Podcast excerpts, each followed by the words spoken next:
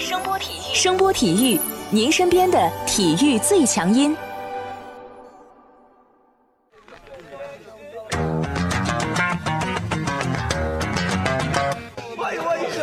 Yo yo, it's boogie time, so come on, let's swing it, alright? 看 NBA 风云，聊 NBA 故事，这里够有趣，这里够专业，没错，这里就是大话 NBA。I be the show, make a room, shaking, shaking it down. I be the nigga with a high profile. Everybody come on, we be the shakers with a crazy style. Then shocking the world, cause with a flow, shake his speed, make us walk in the city.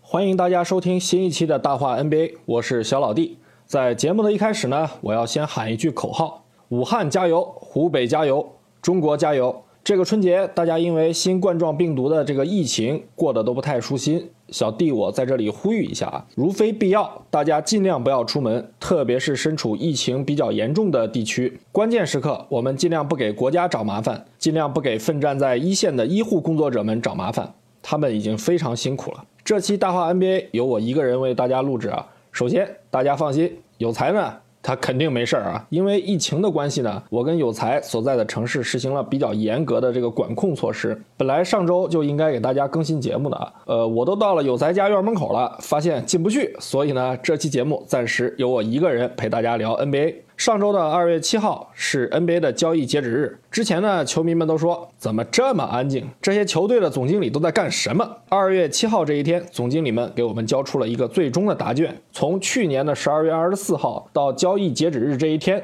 大概有十六笔交易，涉及了十八支球队、五十三名球员、四支首轮签和十七个次轮签。这轮交易窗口虽然涉及的大腕儿比较少，但也出现了一些比较有意思或者规模比较大的交易啊。跟以往赛季不太一样，本赛季 NBA 的球队虽然面上都挺热闹，你来我往啊，有到处试水的，有闹情绪被罚款的，有在球场上发炮弹轰队友的，但实际上球队都在搞敌不动我不动的戏码。最先按耐不住的还是交易市场上的一些比较偏配角的球队啊。去年年底开始啊，爵士先从骑士搞来了克拉克森，紧接着呢，开拓者从国王挖来了阿里扎。独行侠选择从勇士交易来了考利斯坦，再加上克拉比等人的交易啊，才让这个市场上慢慢泛出点水花。不过呢，小鱼小虾搞不出什么浪花啊，终究满足不了球迷们的胃口嘛。随着二月份的临近，我们真正关心的一些大腕儿，伊戈达拉、拉塞尔、庄神、雷霆的一帮子人，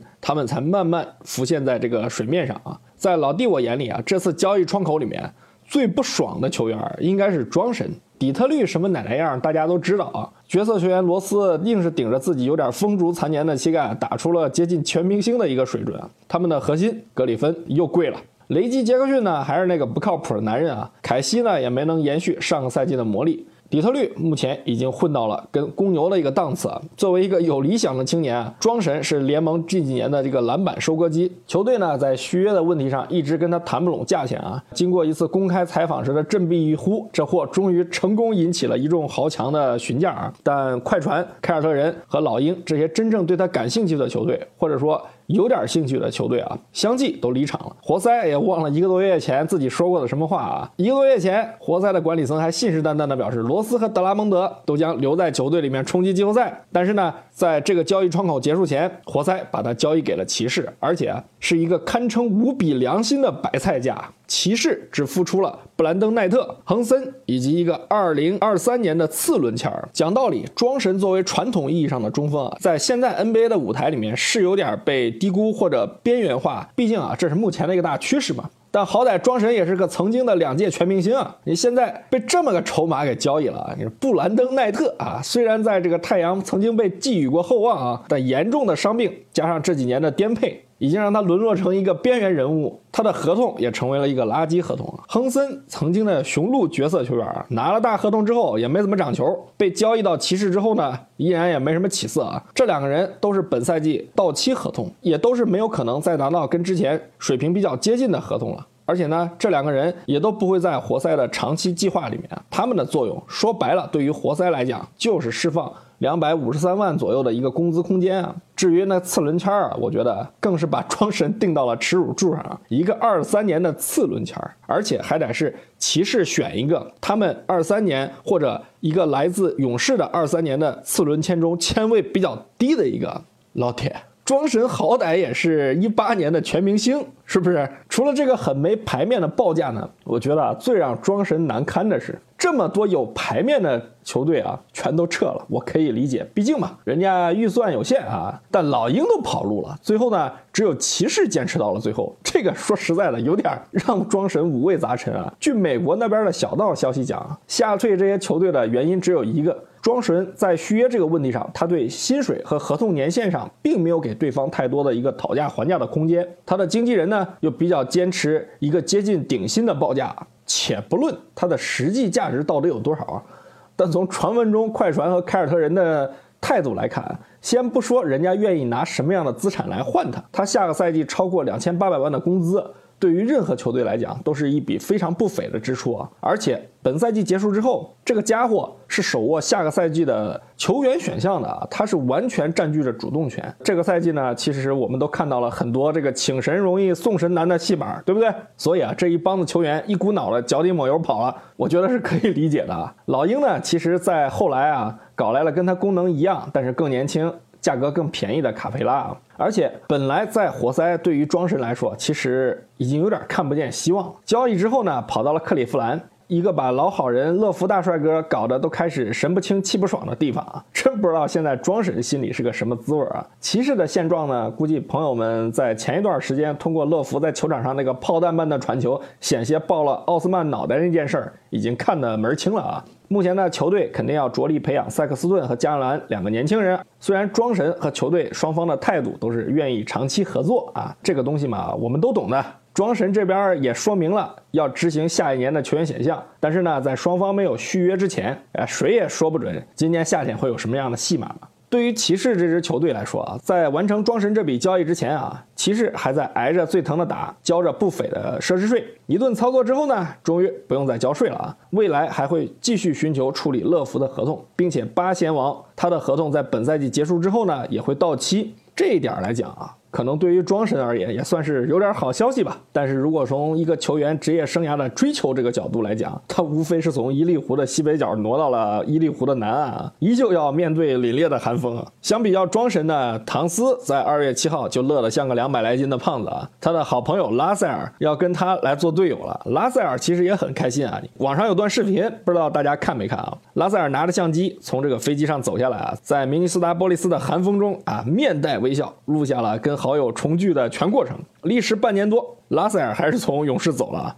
之前勇士的那个总经理迈尔斯说什么来着？拉塞尔在我们的长期计划中。哎，这个管理层的嘴啊，骗人的鬼。在这轮交易窗口呢，勇士用拉塞尔、斯佩尔曼。以及雅各布·埃文斯从森林狼换得了安德鲁·维金斯，以及2021年的首轮签和次轮签，其中首轮签是前三保护的，如果保护生效，则在2022年变为无保护。勇士在这轮交易窗口结束前的交易，总体来讲是非常出色的。为什么我这么说啊？首先一点，他们换来了一个运动能力非常出色的小前锋。哎，我知道有朋友肯定要开始笑了啊！咱们先不论枸杞哥维金斯在之后的日子里能不能在勇士打出一个新的高度啊，他的到来。对于勇士来讲，缓解了本赛季勇士三号位上的一个无力感。勇士这个赛季的情况大家都了解嘛，靠着一帮小子在硬撑。本赛季呢，从成绩的角度来讲，他们基本算报销了啊。格林在失去了水花和 KD 之后啊，在这个场上的进攻端的表现啊，非常的无力。勇士现在缺的什么？缺的是箭头。那么，当下赛季健康的水花全部回归之后，他们缺什么呢？他们缺的是自己死亡五小体系中的三号位。其实啊，在休赛期得到拉塞尔之后，我当时觉得勇士的制服组想留拉塞尔。并不是说着玩儿，因为本身啊，勇士高大的克雷其实也能打三号位，但前提是拉塞尔能够代替他与库里撑起后场。库里受伤这个事儿嘛，属于意外，但拉塞尔是否达到了勇士对他的预期，我觉得很可能就是另外一回事儿。拉塞尔本赛季呢，在勇士打了三十三场球，交出了二十三点六分、六点二个助攻的数据啊，乍一看是比较不错的。但是他在球队攻防两端的表现，我觉得并不一定会让勇士满意啊。防守差，哎，你可以归咎为球队这。这段整体比较菜嘛，拖累了他。但他的进攻效率低，扛不起球队，我觉得这就让勇士比较失望了。作为一个球权使用率超过百分之三十一的后卫啊，他的真实命中率只有百分之五十五点七，这个水平啊，其实跟球队的这个帕斯卡尔差不多一个水准。帕斯卡尔这个赛季让勇士的球迷应该说眼前一亮啊，但个人觉得吧，这也是勇士队里实在找不到人了。不错，帕斯卡尔非常励志啊，他抓住了机会，不然哪个球队会给一个二轮秀在第一年超过百分之二十的球权使用率呢？说回到维金斯啊，勇士换来他，可能他的作用与拉塞尔相比，在本质上区别并不大，但起码打的位置与现有的勇士球星已经不重叠了。而且呢，勇士目前是急需身体天赋的，估计大家都有印象啊，赛季初枸杞哥不带保温杯的时候，在森林狼是一个什么样的表现吧？对于他，勇士重要的是如何让他在旧金山买不到保温杯子。咱们接着说勇士交易亮眼的地方啊。我认为勇士在这个交易窗口最亮眼的地方在于啊，首先他们通过三笔交易让球队的薪金空间成功的下降到了奢侈税的触发线以下，这对于这支连年交纳奢侈税的球队来说是一个极大的利好，这一点将直接影响到他们未来休赛期的运作能力，因为你一旦触发了硬工资帽啊，勇士在未来的休赛期只能通过底薪来签人补强，交易的时候也会受到极大的限制啊，就像上个休赛期一样，他们为了处理球队的一些合同啊。被迫把伊戈达拉都要先交易出去，这就是很好的一个例子啊。勇士目前手握着三个交易特例，中产特例呢还有大概五百万多的一个额度啊。这些资产对于这支球队的未来运作其实是至关重要的，解开了奢侈税的枷锁，不简简单单的是让老板省钱，而是降低了球队在未来运作的一个难度。其次，勇士这个赛季基本上是吧，奔着摆烂来的嘛，没什么不好意思的，对吧？这年头摆烂不丢人，所以嘛。多送走点人，再签几个底薪，啊，没错。万一这个赛季弄个状元签呢，对不对？这几年呢，勇士补充人啊，也基本上是靠着选秀，所以这次与森林狼交易中得到的两个选秀权，对于他们来说是非常非常宝贵的资产。森林狼这个赛季成绩只比勇士好那么一点点儿，他们现在是西部的倒数第二。联盟里除了勇士，只有老鹰和骑士目前来说成绩比他们差。按照这个势头发展下去啊，森林狼也会在本赛季成为一个高位签的有力竞争者啊。而且呢，这支球队在这个赛季呢，基本上算是重新组建了。到了夏天，相信他们的阵容也会发生很大的变化嘛。那么在未来一个赛季，他们能打成什么样，也是很大一个问号啊。不是我看不起唐斯和拉塞尔这对基友组合。我相信呢，这两个年轻人走到一起之后呢，能够闯出自己的一片天。但从这个赛季森林狼的一个整体状态来讲，以及未来他们这支球队的很多不确定性，你不敢保证下个赛季他们究竟能够打成什么样子。而且吧，前三保护这个东西，我觉得以目前联盟的规矩来讲比较玄学。你即使你下个赛季为了保这个首轮签，你摆烂了，而且摆得很彻底，那么好。你真觉得自己手硬到能够铁定拿到一至三位的首轮签吗？不一定的呀，对不对？去年的尼克斯不就是很好的例子吗？所以说，通过这笔交易，勇士得到森林狼二一年的首轮签，对于勇士未来来讲是一个非常非常重要的补充。因为下个赛季，勇士一旦所有的球星健康复出了，他们的战斗力依然很强，他们的薪金压力依然很大，所以休赛期通过选秀去挑一些。资质比较好的新秀对于他们来说至关重要，更何况在二二年这支首轮签有可能变成无保护的首轮签送给勇士，这对于他们来说是个更大的利好。因此啊，我个人在这次交易窗口结束之后，对勇士的制服组要伸一个大大的大拇哥，真的厉害啊！这里中间我得提一下啊，咱们的听众里面有一位小朋友，他的 ID 我具体记不清了，因为他经常换啊，专门私下里找我，因为他说他是勇士的球迷啊，想让我奶一下除勇士以外的联盟二十九支球队啊。说实在的，小朋友是个很忠实的勇士球迷啊，但是让我一下打击二十九支球队，我觉得小伙儿，你让我背的这个锅有点大吧？如果说。你真想让我奶的话，也可以下赛季再奶吧。起码下赛季奶完了，你能看到夺冠的希望。你这个赛季就直接奶，有点过，有点过。说完了表现出色的勇士制服组呢，咱们再来看看这个交易窗口里面啊，交易规模最大的一笔买卖——老鹰、掘金、森林狼和马赛克四支球队在交易窗口截止之前完成了一笔涉及十二个球员、两个首轮签、两个次轮签的大买卖。人比较多，就不再一一点名了。新闻上都有嘛，大家可以看啊。简单来说呢，就是老鹰用埃文特纳这个解套合同和一个来自篮网的首轮签。拿到了卡佩拉，补强了自己的内线。掘金呢送出了马里克·比斯利、埃尔南·戈麦斯和一个跑龙套的，得到了火箭的首轮签内皮尔和三个可以被买断的合同。森林狼呢用科温顿和角色球员加上自己的次轮签，得到了一个解套合同，篮网的首轮签以及埃尔南·戈麦斯。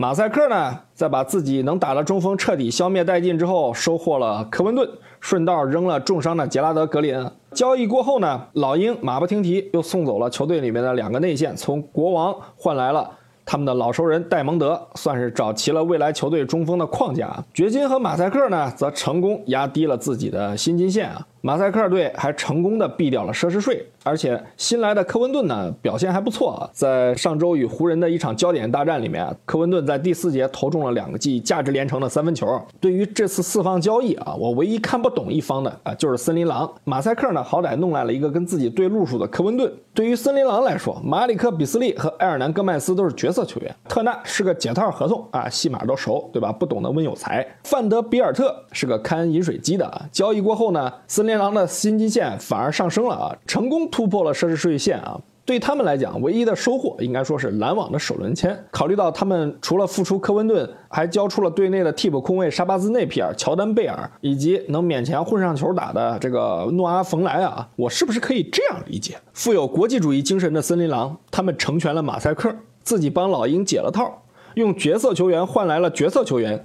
同时牺牲了自己的薪薪空间，交了几十万的奢侈税，作为回报，他们收获了一个来自篮网可能不在乐透区的首轮签。说实在的啊，有点看不懂。如果要我个人评价这次交易窗口结束之后所有完成交易球队的表现啊，我觉得森林狼绝对是第二倒数的。因为啊，倒数第一，我觉得可以是纽约。为什么这么讲？纽约这个交易窗口也算是动静比较大的一个球队啊，因为他们把走在抗击詹姆斯统治最前线的锋线悍将，二零一九年最佳反骨仔头衔拥有者马库斯·莫里斯再次送到了詹姆斯所在的分区啊，而且呢，这次更进一步。直接送到了一个城市，连主场都在一个办事处。快船呢也算是下了本啊。哈克莱斯不算是没有战斗力的球员，而且到了夏天，他的合同还有不错的解套疗效啊。同时，快船还奉上了未来的两个首轮签啊。猛的一看，大家觉得这买卖可以啊，用一个实力派老将换了两个首轮签，而且还搭上了哈克莱斯。反正你纽约又不争冠，这样的筹码可以啊，首轮签拿着慢慢刮刮乐嘛，何乐而不为之？但实际上啊，这笔买卖最后成了一笔三方交易啊，奇才乱入了，搭上了小 IT。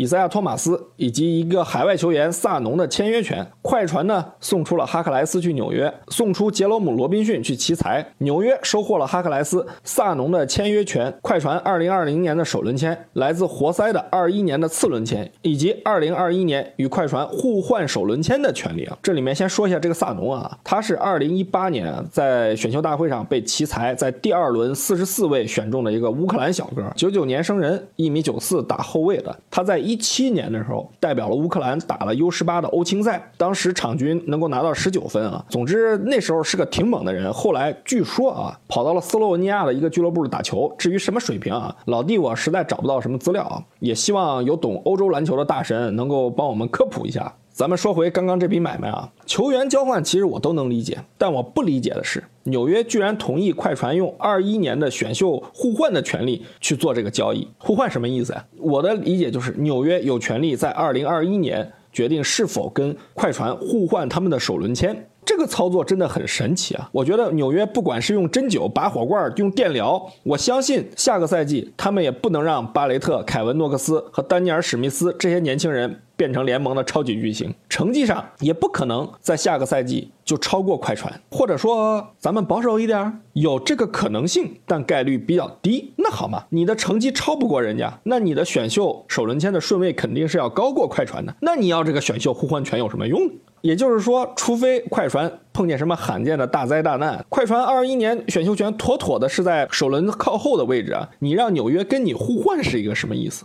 所以我想来想去，可能的结论啊，我觉得应该是这样：这个互换选秀权的权利啊，应该是有一个附加条件，不然纽约新的总经理绝对是喝了半斤五毛烧去谈这个买卖的。而且从这笔交易的结果上反推啊，咱们抛开纽约诚心恶心詹姆斯和湖人的可能性，不是说没有啊，咱们只是抛开啊，也许是快船给出的报价确实是最好的。为什么这么讲？因为东部强队啊，虽然有不少对于莫里斯肯定是有需求的，但他一千五百万的工资对于任何球队来说，特别是强队来说，着实是个负担。你要知道他在凯尔特人的时候才拿多少啊？另外一个重要原因啊，东部的强队要他干啥？詹姆斯在西部呢，西部的球队呢也挺有意思，想要莫里斯的球队呢，基本上是满足不了纽约的胃口的。我觉得转了一圈啊，纽约还是发现。快船的价码最合适，等价交换嘛，对不对？哈克莱斯和莫里斯都是到期合同，对不对？顺便呢，我还能稳赚一个首轮和一个次轮。至于二一年的那个什么互换权，怎么说呢？就让这个事儿过去吧。绝对啊，这次交易窗口里面最让我看不明白，也是最为神奇的地方，就是这个选秀权的互换权。对于快船来说，即使他们真的使用了两个首轮签。但他们是在没有动用球队重要轮换和角色球员的情况下升级了四号位。你像什么沙梅特、路威，包括哈雷尔都没有出现在这个交易里面。据说尼克斯非常想要沙梅特，但是快船一口回绝了。所以我个人觉得啊，快船的这笔操作绝对是这个窗口里面最猛的操作之一啊。说句难听的，快船这两年他们的选秀权，除非为了交易，其实意义都不大。选来的人你又不可能在球队里面得到锻炼、打上球。两个核心不说了，对不对？路威和贝弗利都有合同，你不可能不用的吧？沙梅特和祖巴茨合同还都有两年，而且这两个人非常的便宜。唯一存在问题的就是赛季结束之后。该如何续约哈雷尔？加上来了莫里斯之后，快船也要考虑是不是在本赛季结束之后要留下莫里斯。但是有一点啊，快船到现在可是还没有触发这个奢侈税啊。队里的帕特森是底薪，迈克尔格林和麦格鲁德的合同啊，两个人加一起也差不多有一千万的空间啊。如果忽悠得当，快船不是没有机会同时留下哈雷尔和莫里斯。至于为什么我觉得行啊，其实很简单，杰里韦斯特这个名字说明了一切。刚刚说的这几笔买卖啊，其实是这个交易窗口结束前啊比较惹人注目的几笔买卖。但我觉得在热火和莱利面前比比啊，都不能说是最猛。为什么这么说呢？因为神算子莱利啊，向我们展示了什么叫有魄力，什么叫够狠。如果今年热火真的能出人意料的打出好成绩啊，在季后赛取得一个非常好的名次，甚至进入分区决赛或者总决赛啊，莱利这笔交易完全可以让他吹上一年。二零一九至二零二零赛季大型真人秀节目《伊戈达拉去哪儿了》在二月七号正式落下帷幕！热火用温斯洛和迪昂维特斯。作为主筹码，搭上了老将詹姆斯·约翰逊的合同，与灰熊和森林狼达成了三方交易，换来了伊戈达拉、克劳德和所罗门·希尔。灰熊得到温斯洛和维特斯，森林狼用吉昂交换来了热火的詹姆斯·约翰逊。这笔交易首先让人最称道的是啊，热火居然在没有搭上任何选秀权的情况下完成的。要知道，热火提供的筹码里面，唯一算是比较有价值的球员是温斯洛，维特斯不是没有能力啊，但他。从骑士到俄城，再到迈阿密，都是更衣室里的一个定时炸弹。干过什么，大家都清楚啊。在骑士的时候，跟欧文怎么怎么怎么怎么怎么地。到了雷霆，反正也不招人待见。这个赛季在热火，更是有点臭大街的意思了。詹姆斯·约翰逊是一个已经过了巅峰期的球员，虽然他的合同里面有不少的这个限制条款，比如说什么体重啊、激励奖之类的，但是明面上，本赛季和下赛季他的工资都超过了一千五百万，能力和工资完全不匹配的一个前锋啊。即使是主筹码温斯洛啊，也算是个不错的防守型球员，但他的发展轨迹其实也没有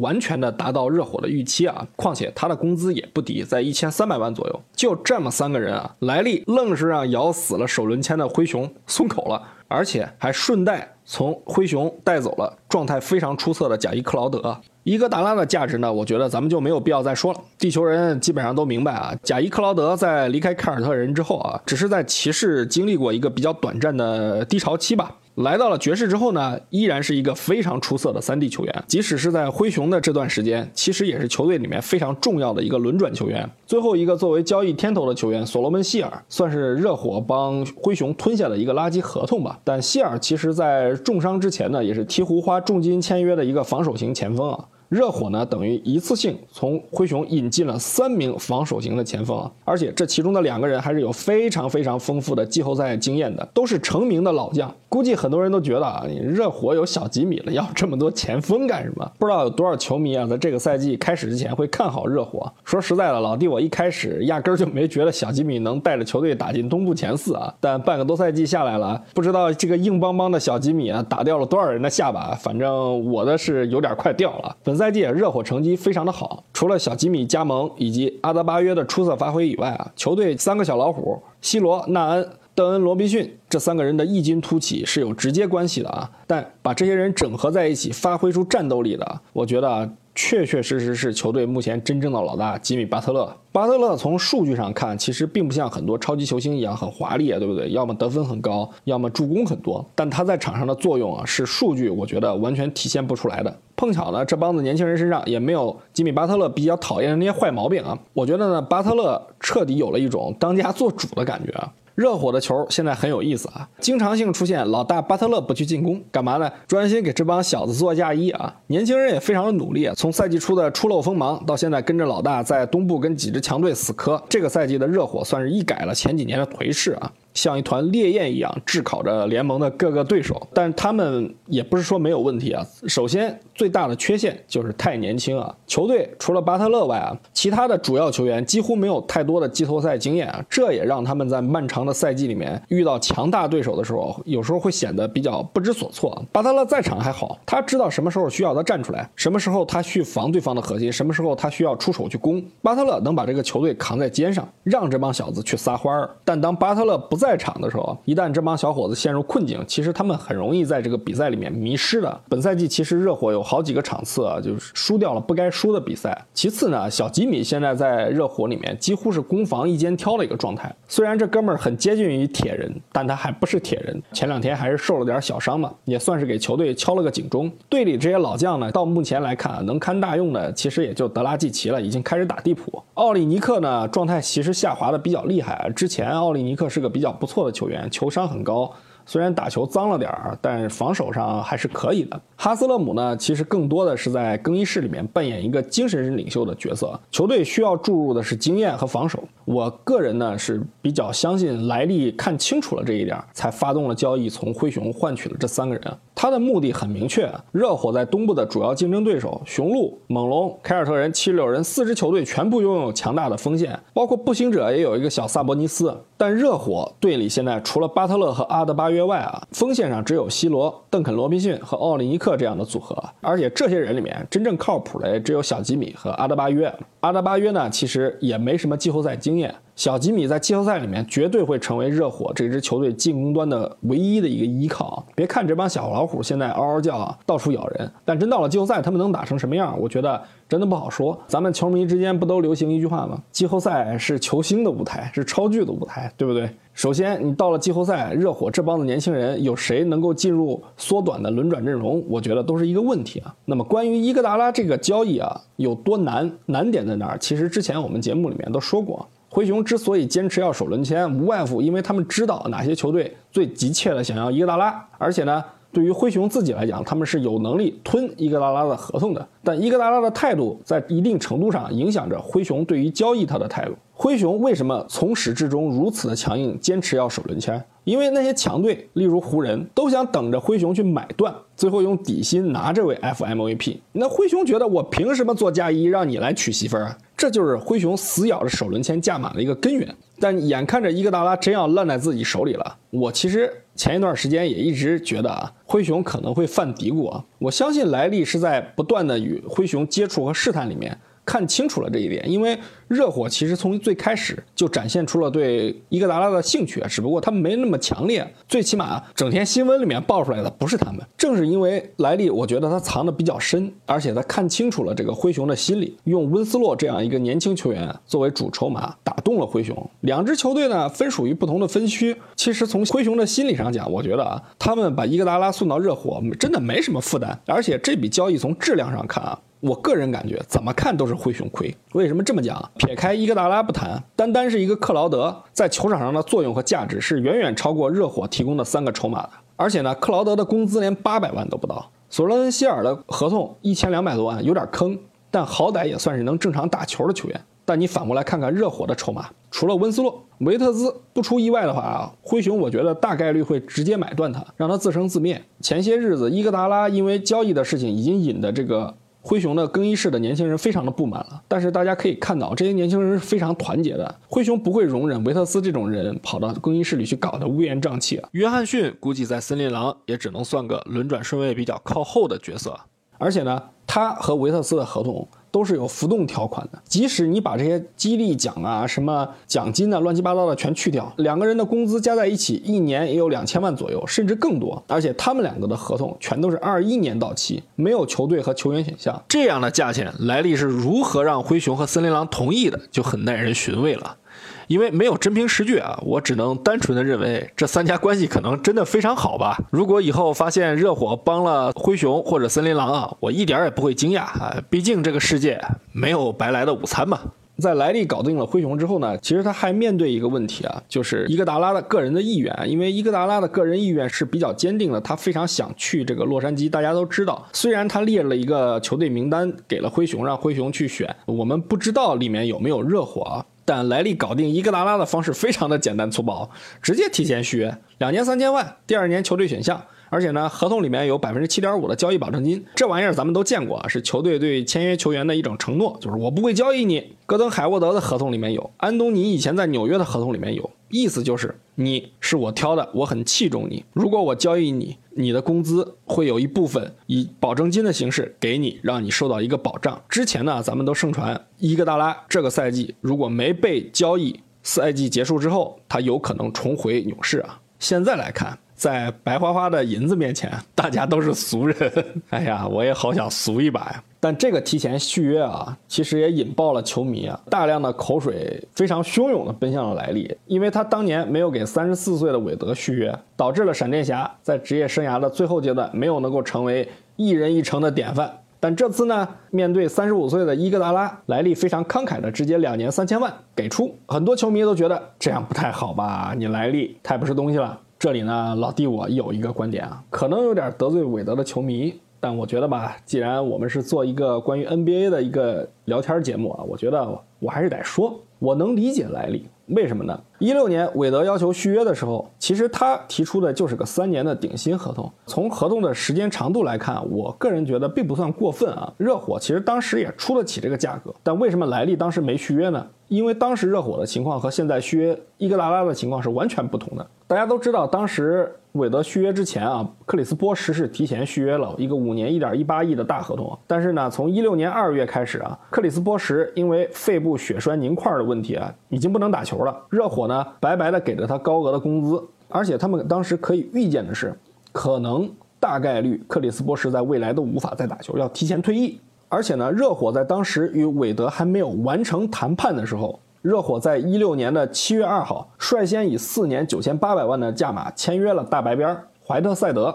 从一个生意人的角度来讲，莱利不愿意给韦德过高的工资，只给他开出两年四千万的价码。呃，我并不觉得很奇怪啊。我不能说这个价码对于韦德来说是否低了。但站在莱利当时的角度来讲，他是以一个球队管理者的角色给出这个价钱，为的是什么？为的是规避球队可能遇到的一个风险。在当时的他看来，这个价钱可能更合适。事实上呢，韦德最后也是因为这价格觉得确实太差劲了啊，选择了跟这个芝加哥签约，两年四千七百五十万一加一。但在续约伊戈达拉这个问题上，莱利给出的合同是完全不同的。首先，莱利给出的合同是个一加一的合同，第二年是球队选项。为什么在这个时间点上，莱利敢给伊戈达拉这个两年三千万的合同呢？我是这么觉得的。首先，莱利通过交易甩掉了维特斯和詹姆斯·约翰逊的合同，这两个人的合同金额和情况啊，刚才咱们也说过了。其次呢，德拉季奇这个赛季呢是选择执行了球员选项。留在球队效力，而且呢，本赛季结束之后呢，德拉季奇的合同呢也将到期，这就给了莱利一个很大的底气去给一哥这个价钱，让他挣抵一年的钱。